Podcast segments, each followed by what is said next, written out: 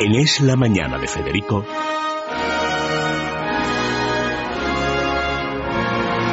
Preguntas a la historia con César Vidal y Federico Jiménez Los Santos.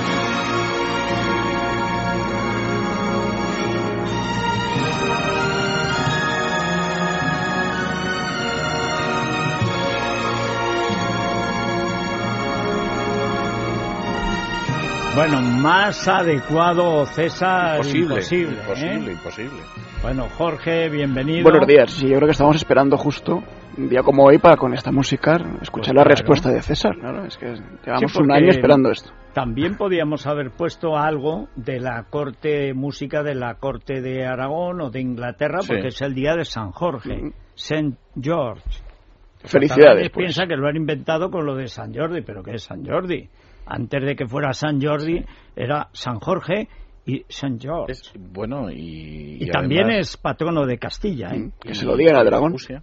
Y de Rusia. Es decir, es un personaje que para haber decidido en el Vaticano II que no había existido ya estaba extendido por toda la cristiandad. Bueno, yo es que me niego a admitir eso. Bueno, es, O es de los que salió fuera del santoral, pero se ha mantenido porque, claro, es que era el patrono en muchos sitios. Es que es la, es la historia que hay. Entonces es. Como dijo García, no me han quitado la fe porque no pueden, pero la afición, bueno, pues Sí, sí, es, problemático y en España muy problemático. eso en los premios de la Academia de la Radio cuando me dieron ambiente, eso dijo García. Yo siempre les digo a los obispos, la fe no me la podéis quitar, pero la afición me la habéis quitado. Bueno, pues con San Jorge yo me Con siento San Jorge sí, sí, es- indignado. es, uno de los que han salido. Jorge mi abuelo, Jorge yo, Jorge mi hijo. ¿Cómo que no es santo San Jorge? Conozco papas mucho menos santos. Bueno, lo que se cuestiona es que incluso existiera. Ya es, eso es ya el colmo. es el colmo, pero, pero es lo que hay. O sea, yo no. En fin. O sea, eh, Hubo, hubo casos peores de gente que salió del santoral. Por ejemplo, sacaron a una Santa Catalina como santa que nunca existió, que era curiosamente la que se le aparecía a Juana de Arco. Es decir, la, la empiezan a santoral después del Vaticano II, la verdad es que creó, creó problemas. es sí. un milagro que no dudarán de la resurrección. Y apuestos, No, no, a eso no han llegado. bueno, pero existió, no hay, existió. hay reformulaciones teológicas, pero en fin, eso Además. nos llevaría por otros andujes. el Bueno. limbo y demás. Sí, sí.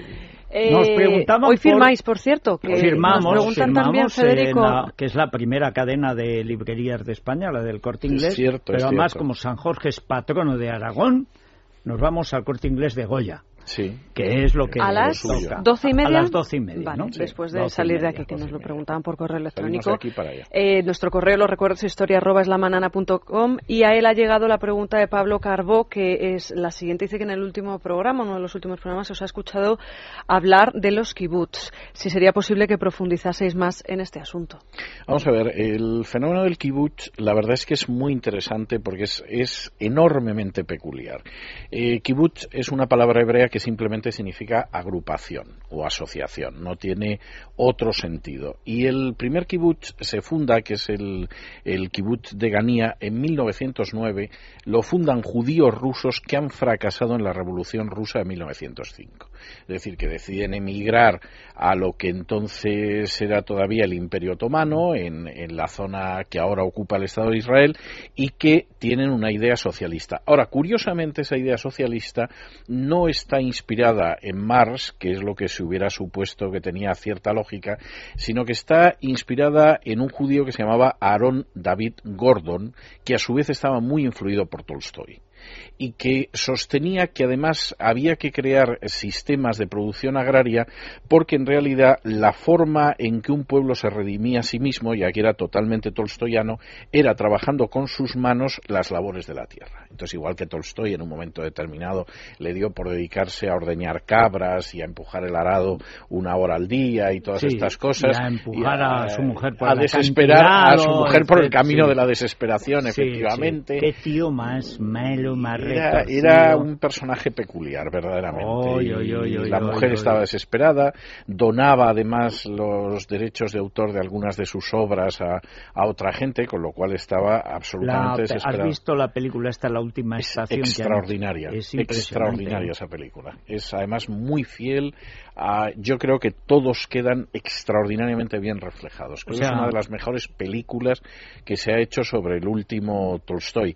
Sí. Hay una que se llama Tolstoy, que es una película rusa que dura cuatro horas y es sobre ese periodo que quizás sea eh, a lo mejor más dilatada en el relato, etcétera, pero desde luego la de la última estación a mí me parece una película extraordinaria. Leí estas vacaciones La felicidad conyugal, que lo voy a poner en el blog que llevo sin actualizar de lecturas, sobre todo eh, lecturas decepcionantes, porque ese librito de Tolstoy, que es una novela más que una novela, pero es más que un cuento, tiene una primera parte, la descripción del amor, impresionante, y luego la descripción del matrimonio y la acomodación de la pérdida del amor a la... Bueno, es tan malo. Dice, pero bueno, este hombre, ¿qué pasa? Que quería describir y hizo mano, como se dice, pero lo del amor de verdad es en sí mismo es una parte, la primera mitad impresionante, la segunda mitad es que es inverosímil, es absurdo, no hay manera de defenderlo y además se ve que lo hace sin convicción. Sin embargo, tiene una novela sobre el fracaso conyugal que se llama La Sonata Kreutzer, Ah, esa es. que es espeluznante, gran novela. Por otro Esa lado, sí es gran novela. esa sí. Bien, en cual- lo primero que yo leí de Es- yo fue de las primeras cosas que leí también de él y me pareció sobrecogedor, pero en fin, luego me enganché con otras cosas. El caso es que Tolstoy había influido, entre otros, a Aaron David Gordon y la idea del kibutz era, de alguna forma, crear una serie de centros que se autoabastecían y que eran agrícolas. El kibutz fundamentalmente respondía a siete principios, número cabalístico. El primero es que el trabajo era agrícola. Es decir, no se iban a dedicar a otro tipo de trabajo, sino fundamentalmente al agrario. El segundo era que la propiedad era colectiva. Es decir, la propiedad del kibutz, de los aperos, etcétera, era de todos. El tercero era que el trabajo era propio. Es decir, no se iba a contratar asalariados de fuera. Es decir, a diferencia de otras propiedades eh, comunales, como han podido ser, por ejemplo, las propiedades de los conventos, que era de la comunidad que estaba en el convento, pero que podía contratar a gente de fuera, etcétera, los kibutz no no en principio no podían contratar asalariados de fuera y mucho menos extranjeros. Esto es algo que luego veremos que cambió con el tiempo.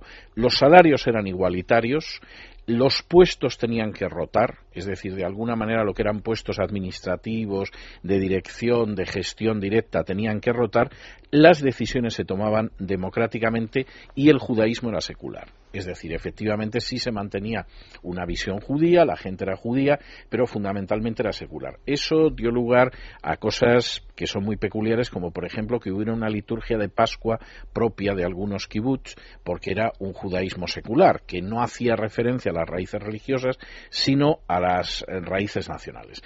El kibutz fue un instrumento de colonización de tierras, porque además el primer kibutz se crea en la segunda alía, en la segunda subida a, Israel, Eretz Israel. Fue un instrumento privilegiado, pero que además tuvo consecuencias en términos generales muy positivas durante años. Por ejemplo, el kibutz mmm, consiguió que el Estado de Israel se autoabasteciera agrícolamente durante los primeros años posteriores a la independencia. Es decir, ni se podía importar ni se importó, pero además hubo un autoabastecimiento de frutas y de verduras que venía del kibutz. En segundo lugar, y esto también es muy importante, durante los primeros años después de la independencia, la mayor parte de las exportaciones de Israel fueron de los kibbutzim. Es decir, que efectivamente lo que se podía exportar pues eran las naranjas israelíes, que competían razonablemente bien con las españolas y luego las marroquíes, y no se podían exportar otras cosas que luego Israel ha ido eh, exportando. Hay un tercer aspecto que también fue muy importante, y es que el kibutz ayudó mucho en inicialmente en la defensa de Israel. Es decir, de alguna manera los kibutzín se convirtieron en fortalezas autoabastecidas que, por ejemplo, durante la guerra de independencia del 48-49 se podían defender muy bien contra los ataques árabes. Y hay un cuarto aspecto que a mí me parece muy interesante, que es el hecho de que de los kibutzín ha salido un número extraordinariamente desproporcionado de dirigentes israelíes, empezando por Ben Gurion, por Golda Meir, etcétera, etcétera. ¿Cuándo empiezan a morir los kibutzim? Y esto es muy interesante, con la derrota de los laboristas. Es decir, los laboristas tenían una fijación enorme con los kibutzim. El propio Ben Gurión decidió acabar sus días en un kibutz en el Negev, donde está sepultado a día de hoy, porque le parecía que bueno que era el futuro socialista de la nación. Pero hubo un momento en que los kibutzim empezaron a recibir subvenciones.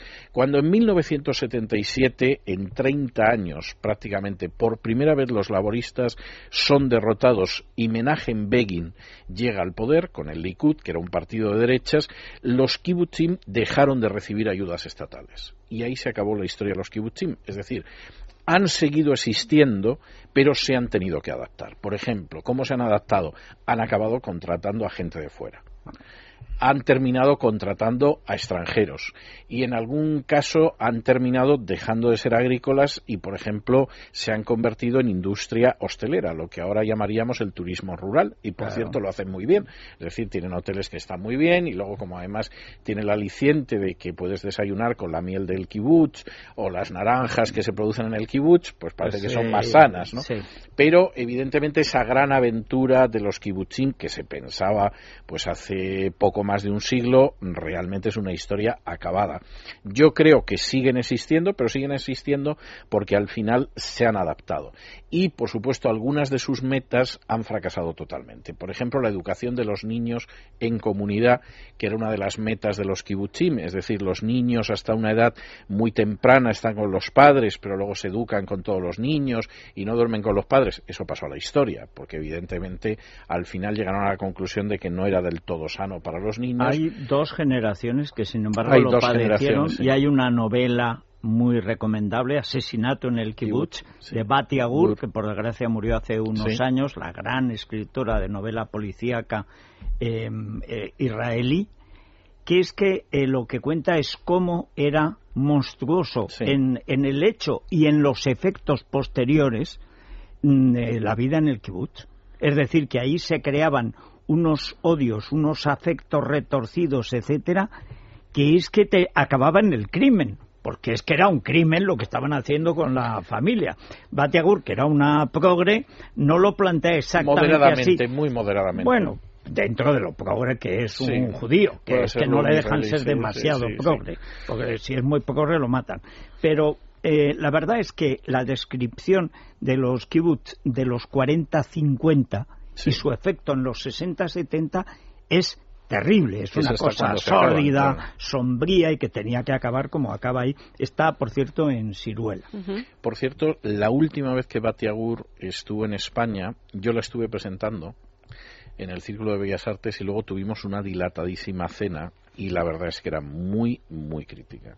Eh, no solo con el kibutz, con los ultraortodoxos, con infinidad de historias, o sea, soñaba realmente en una sociedad que fuera totalmente secular. Entonces es verdad que en teoría el Estado de Israel es secular, pero no es menos cierto que el peso de, distintas religiones, y no solo me refiero al judaísmo ortodoxo, sino al socialismo, es bastante obvio dentro de Israel, y ella era bastante crítica en, cuanto a esto. Por lo demás era una persona muy, muy agradable de gran, gran. Y era una gran escritora de novelas policíacas. Bueno, hay una pregunta más. Una no, son muchas en una. Efectivamente, vamos a, intentar eh, responder a todas. Eh, José Carlos Monzó tiene varias cuestiones sobre la independencia de la América Española. Por un lado, si fue realmente una guerra de independencia o fueron guerras civiles entre españoles secesionistas.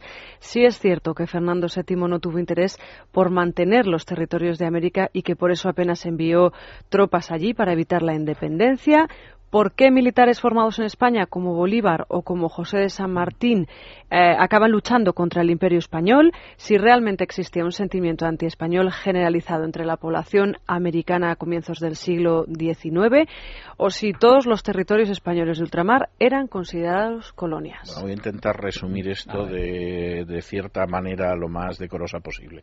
Vamos a ver, fue una guerra de independencia, no fue una guerra civil entre españoles, aunque suena muy bien decir eso y hay parte de verdad en ello. Fue una guerra de independencia en el que hay un deseo sobre todo por parte de los criollos, es decir, los hijos de los españoles, de crear una nueva sociedad. Y yo además diría que una nueva sociedad que está muy bien concebida, porque no hay nada más que leer las constituciones de la logia Lautaro, que es la logia masónica, le pese a Ferrer Benimeli, que se empeña en negarlo, pero era una logia masónica. como, como que le niega que, que, la logia Lautaro fuera una logia masónica, es algo que no tiene vuelta era una logia veneciana o eh, era, o no sé, era, era, no sé, un, un, edificio del 15, por ejemplo, de Valencia. Exactamente, una logia, sí, eh, una locha, sí. Sí, cualquier cosa. O, sea, o sea que la logia Lautaro eh, no era masónica. No era masónica. Era una peca que tenía. La logia Lautaro, una logia masónica tenía una idea muy clara de cómo iba a ser la nueva sociedad y era una nueva sociedad que se sustenta sobre la masonería,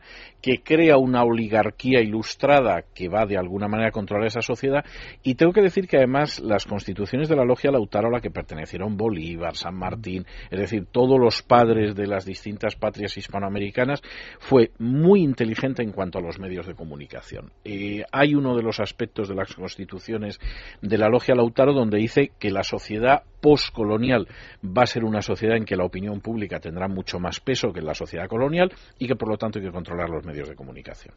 Y al mismo tiempo que de manera secreta y aparentando que existe un enfrentamiento, pues hay que ir controlando el ejército, la judicatura, etcétera, etcétera. Bien, eh, ese movimiento criollo yo creo que en un momento determinado considera que con un poder colonial español sus posibilidades de promoción no existen y se embarca en un proceso de construcción de una nueva sociedad que triunfa en cuanto se produce la independencia española, pero que luego se cuartea porque la sociedad nueva, primero, se divide en varias naciones, entre otras cosas porque el primer intento que tiene éxito es el de Argentina y durante años va a ser solo Argentina, que ha sido precedida por México, pero que ha fracasado. Y segundo, porque algunos de los personajes más ilustres acaban enormemente decepcionados. San Martín decidió que prefería morir en Francia y Bolívar en un momento determinado, al final de su vida, acabó dictando un decreto contra la masonería y las sociedades secretas, es objeto de un atentado el que se salva gracias a su amante y a partir de ese momento se retira de la política convencido de que no hay nada que hacer con el subcontinente. Es decir, que claro que fue una guerra de independencia. ¿Es cierto que Fernando VII no tenía interés en, en mantener el imperio colonial? No, claro que tenía interés. El problema es que, primero, España había quedado destrozada por la guerra de la independencia, que costó un millón de vidas, esa sí que costó un millón de vidas, la economía estaba arruinada y los intentos de enviar tropas, pues a veces fracasaron porque se enviaban en barcos rusos con la madera podrida o porque en un momento determinado, como en 1820, se produjo el levantamiento de Riego que decidió que no tenía ningún sentido ir a sofocar a los insurrectos hispanoamericanos mientras aquí había un régimen absoluto. ¿Por qué en un momento determinado hay gente que ha combatido por la independencia española que decide sumarse a ello? Y se suele hablar del caso de Bolívar y de San Martín. Pues muy sencillo. San Martín que combatió en Bailén. Exactamente. Y además de una manera, parece muy, muy notable. Bueno, pues realmente porque ellos llegan a la conclusión de que pueden encontrarse en un proyecto político que es mucho más interesante que el de seguir unidos a la colonia. Y en ese sentido, San Martín es un personaje que recibe una enorme ayuda de la masonería francesa y eso es algo que está muy documentado y que cuando decide emprender en 1810 pues el proceso de independencia es el primero que va a tener éxito. Eh, ¿Existía un sentimiento antiespañol? Depende de dónde. Es decir, yo diría que ahí la respuesta tiene que ser muy matizada. ¿Había un sentimiento antiespañol, por ejemplo, en el cura Hidalgo, que era indio? Sí, había un sentimiento muy antiespañol, por ejemplo, en el proceso de emancipación de México. ¿Lo había en Argentina o en Venezuela? No. Y de hecho, por ejemplo, en Venezuela, durante mucho tiempo, estuvo en el aire si la victoria la iban a tener los realistas que estaban a las órdenes de Bobes el Urogallo, que consiguió vencer varias veces a Bolívar en el campo de batalla, o si iba a ser Bolívar, porque efectivamente con poblaciones indígenas, Bobes el Urogallo pues tenía a los llaneros venezolanos a sus órdenes, lo que era un ejército de caballería verdaderamente pavoroso, pues efectivamente batió a Bolívar y batió a los independentistas y eran eh, más indígenas si cabe que seguramente muchos de los que en ese momento seguían a Bolívar. Es decir, el sentimiento antiespañol yo diría que varió mucho según las zonas de Hispanoamérica. En algunos casos, sobre todo, enraizó con visiones indigenistas, como es el caso de Hidalgo o el caso de Perú, donde incluso pues se habló del regreso al sol, etcétera, etcétera. Bueno, ahí anda. Tradición indigenista que, por cierto, continúa, ¿no? Y luego hay otro elemento, al final habla de si los territorios españoles de ultramar eran considerados colonias. Vamos a ver, esta es una discusión más nominal que real. Yo no tengo ninguna duda, a pesar de que hay un libro que se llamaba Las Indias no eran colonias, de que efectivamente América era una colonia y Filipinas, eh, si, si se quiere, todavía más. Pero también creo que había diferencias con otros regímenes coloniales. Por ejemplo, los indios fueron considerados desde el principio tan súbditos de la corona de Castilla como lo eran los propios castellanos. Es verdad que luego estaban sometidos a un régimen jurídico que los convertía en menores de edad perpetuos, y es verdad que esa situación no aplicaba a los esclavos negros, por ejemplo, pero en términos generales la verdad es que mm, la forma de colonia era muy peculiar, aunque podamos hablar de un poder colonial español. Y desde luego, mm, insisto, lo que al final hace que se produzca un proceso de secesión, pues son las limitaciones en el autogobierno de los hijos de los españoles. Es decir, Hidalgo, que era un indio, es prácticamente la excepción dentro de los dirigentes que se entregan a la emancipación. San Martín, Bolívar, Miranda, Sucre, etcétera, etcétera, son gente que fundamentalmente son criollos. Y con la excepción de Hidalgo y de algún dirigente de alguna república centroamericana, en su mayoría eran hijos de españoles. Bueno, pues eh, tú crees que se puede decir, no recuerdo dónde lo leí, que realmente eh, si Iberoamérica se destroza, sobre todo el, América del Sur, es porque hay una lucha de dos masonerías, la inglesa y escocesa y la francesa. ¿Hay alguna base para eso? Yo, yo no creo que sea por eso. Yo creo que fundamentalmente se destroza porque, porque finalmente es mucho más fácil destruir que construir esto es una perogrullada, pero es verdad. Entonces, acabar con, con, la colonia española o con el dominio colonial español llevó muchos años, pero era algo que, bueno, poco a poco se fue haciendo, ¿no? A veces con gestas militares extraordinarias, como fue el paso de los Andes por San Martín, etcétera, etcétera. Pero luego construir eh, una sociedad es muy difícil y, de hecho, yo estaba repasando esta semana de atrás la historia de Argentina y Argentina sufre una una serie de movimientos secesionistas, porque al final todo el mundo quería ser presidente de algo. Y, y además con un ejército a tus órdenes piensas que lo puedes conseguir.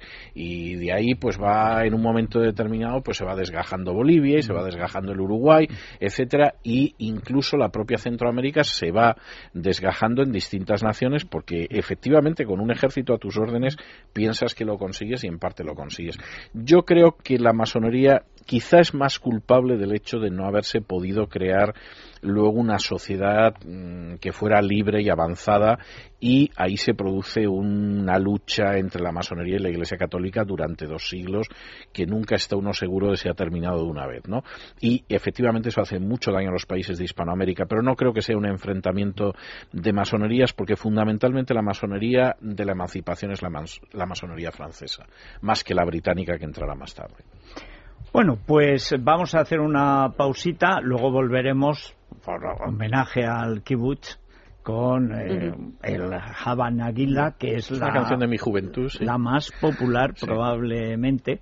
Eh, pero antes Viajes al corte inglés para este puente, Federico. Si es que todavía estamos a tiempo de reservar con la mejor agencia para celebrar nuestro puente de mayo en viajes al corte inglés. ¿Que no tenemos muy claro el destino? Pues podemos elegir. Vamos a la agencia más cercana de viajes al corte inglés o entramos en la web www.viajesalcorteingles.es y allí vamos a descubrir increíbles destinos, nuestras costas, Canarias, las Islas Baleares. También podemos hacer una escapadita a un hotel con spa, a un parador y, ¿por qué no?, venir a uno de los parques, al Warner aquí en Madrid, ir a Terra Mítica todas sugerencias las que nos dan en viajes el corte inglés, donde tienen un teléfono de información donde nos tratan fenomenal. Es el 902-400-454, 902-400-454 y repito la web viajeselcorteinglés.es donde siguen patrocinando Alicante Puerto de Salida de la Vuelta al Mundo a Vela. Venga.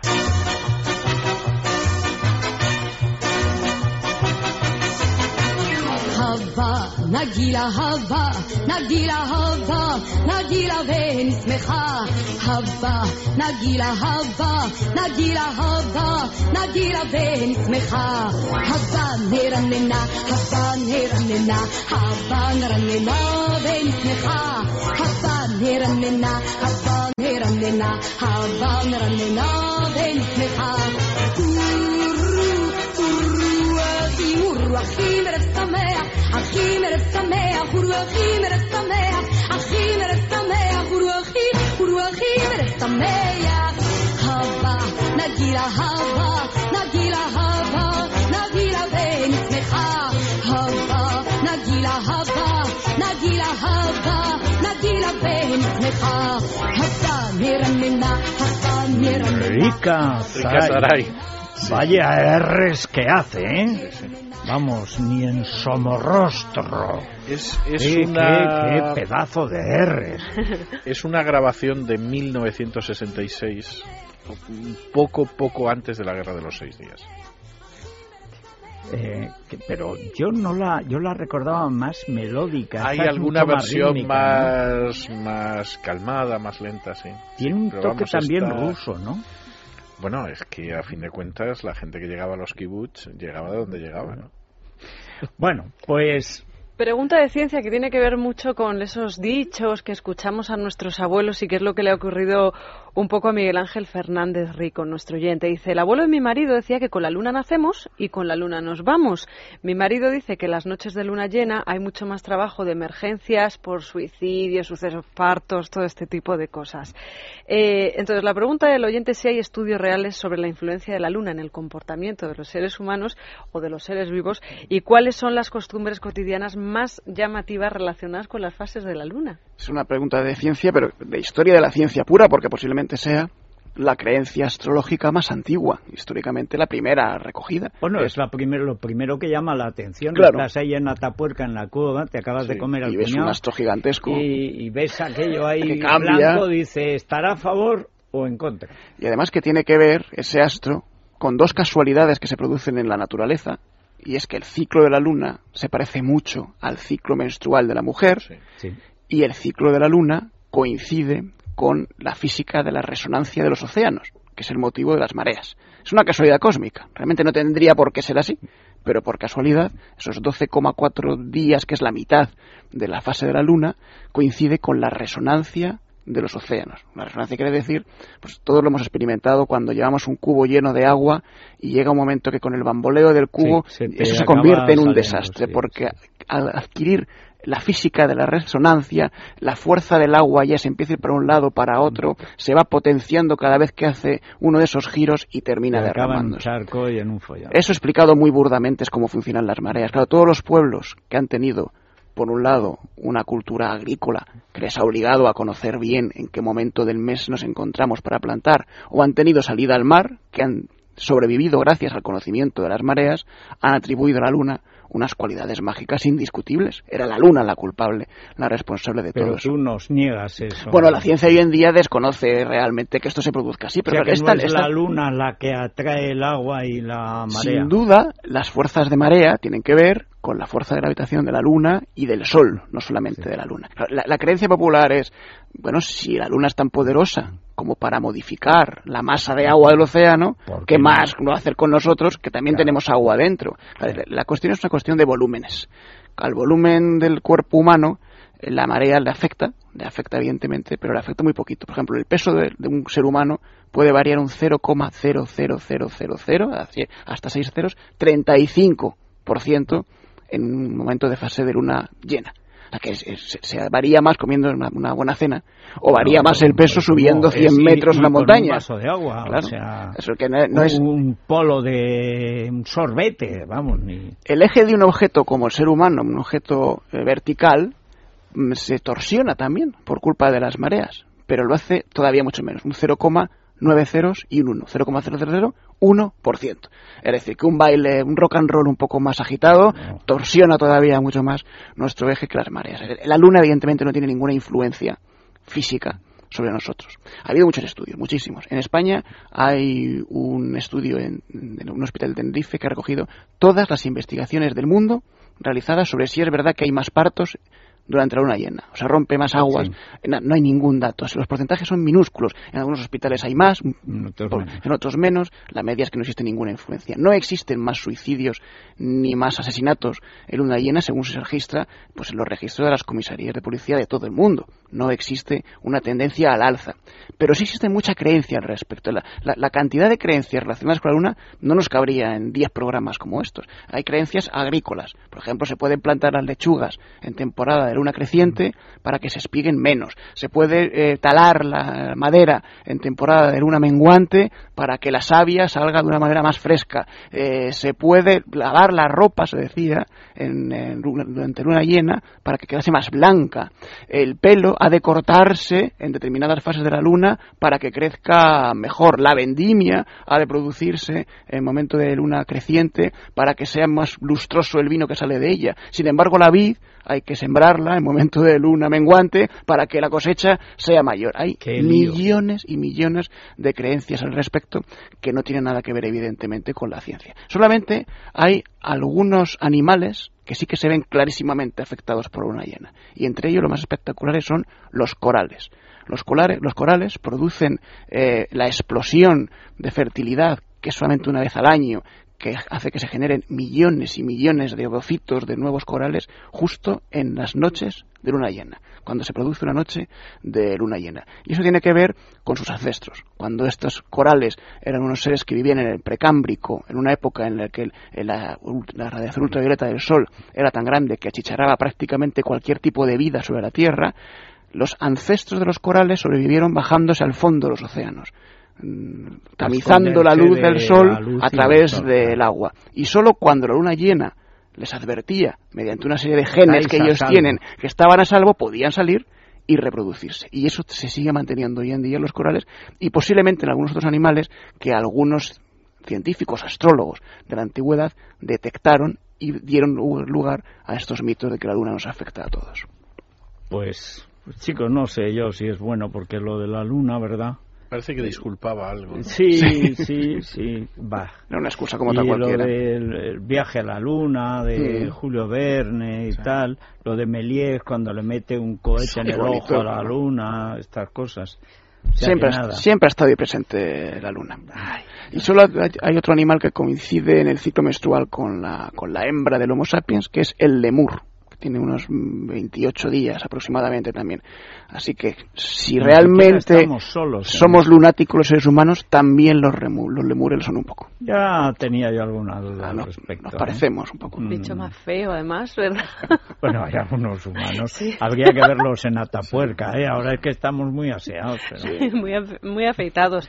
Y Sí. tomamos adipesina y nos cuidamos. Lo Eso tenemos es, todo, porque de un momento a otro empezará la operación bikini. Sí, bueno, ya ha empezado, de hecho, no Bueno, quedan ni pero- meses. Todavía estamos a tiempo. Hay Eh, que prepararse con este adipesina. que es todo componentes naturales, la fucosantina, el alga guacame, la banaba, el, el té, té verde para el drenaje de líquidos, insisto en ello.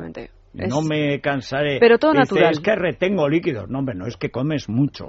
Pero eso no quiere decir que no retengas líquidos. Bueno, para retener líquidos, pues, ¿qué le vamos a hacer? Hay quien retiene más. Pero el té verde, también la cafeína, la teína, son diuréticos, digamos, naturales y te ayudan a eliminar Y agua. Le damos un pequeño impulso, como subir las escaleras andando y por comer ejemplo, menos y... viviendo en un piso 12, por ejemplo. Bueno, depende. Dos cápsulas de adipesina que compramos en las farmacias y en las parafarmacias. Muy bien, pues nos vamos a esta receta que se llama Caballeros Pobres, que es maravilloso. Es que en México hablan español. Y que es un, un postre extraído de un libro que es Cocina Yucateca al chingadazo. ¿Qué te parece? Raro, Raro, cuanto menos. ¿verdad? Suena fuerte. Qué bien hablan español los mexicanos. El otro día cuando Calderón suplía a Rajoy explicando por qué lo de, IPN lo de IPF en Argentina, que ahora le llaman IPF yacimientos petrolíferos, yacimientos particulares Fernández, o sea, aquí el chiste tal, pero qué bien hablaba Calderón, con ese acento mexicano tan suave, tan fino. y el nuestro leía. Igual que ella, ¿verdad? Patotera, la patotera. Pero habla bien la patotera, ¿eh? Esta cosa Sí, es sí, que sí, gobierne Sí, criminalmente. sí, habla bien, sí. Sí, sí.